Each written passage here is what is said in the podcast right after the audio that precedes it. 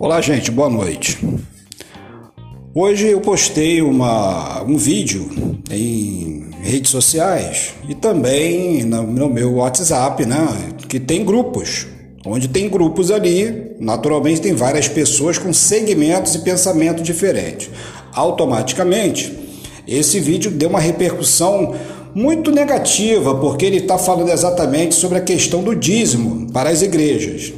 E essa pessoa que postou o vídeo, que não sou eu, deu a sua opinião, é, se direcionando e se posicionando a respeito do assunto. Automaticamente, eu, de maneira impensada, postei dentro de um grupo, de uma determinada. É, de um determinado grupo de pessoas religio é, evangélicas, vamos dizer assim, né?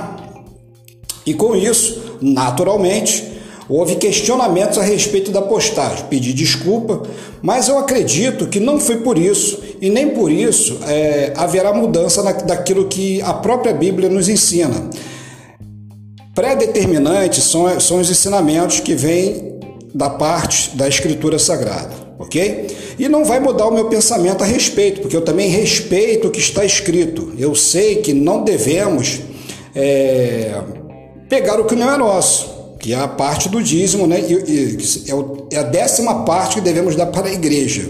Ou seja, mas o vínculo do assunto não pode ser levado no intuito de debate, porque houve um certo debate colocando e conotando a minha pessoa como a que postou o vídeo, não foi eu. Foi uma, uma pessoa que fez o vídeo, eu me interessei pelo assunto, que é um assunto muito polêmico, é um assunto onde os cristãos não conseguem conversar a respeito, existem muitas e muitas dúvidas a respeito também do assunto e por isso mesmo houve questionamento. Pedi desculpas, automaticamente retirei esse, essa, essa postagem deste grupo e com certeza não farei mais.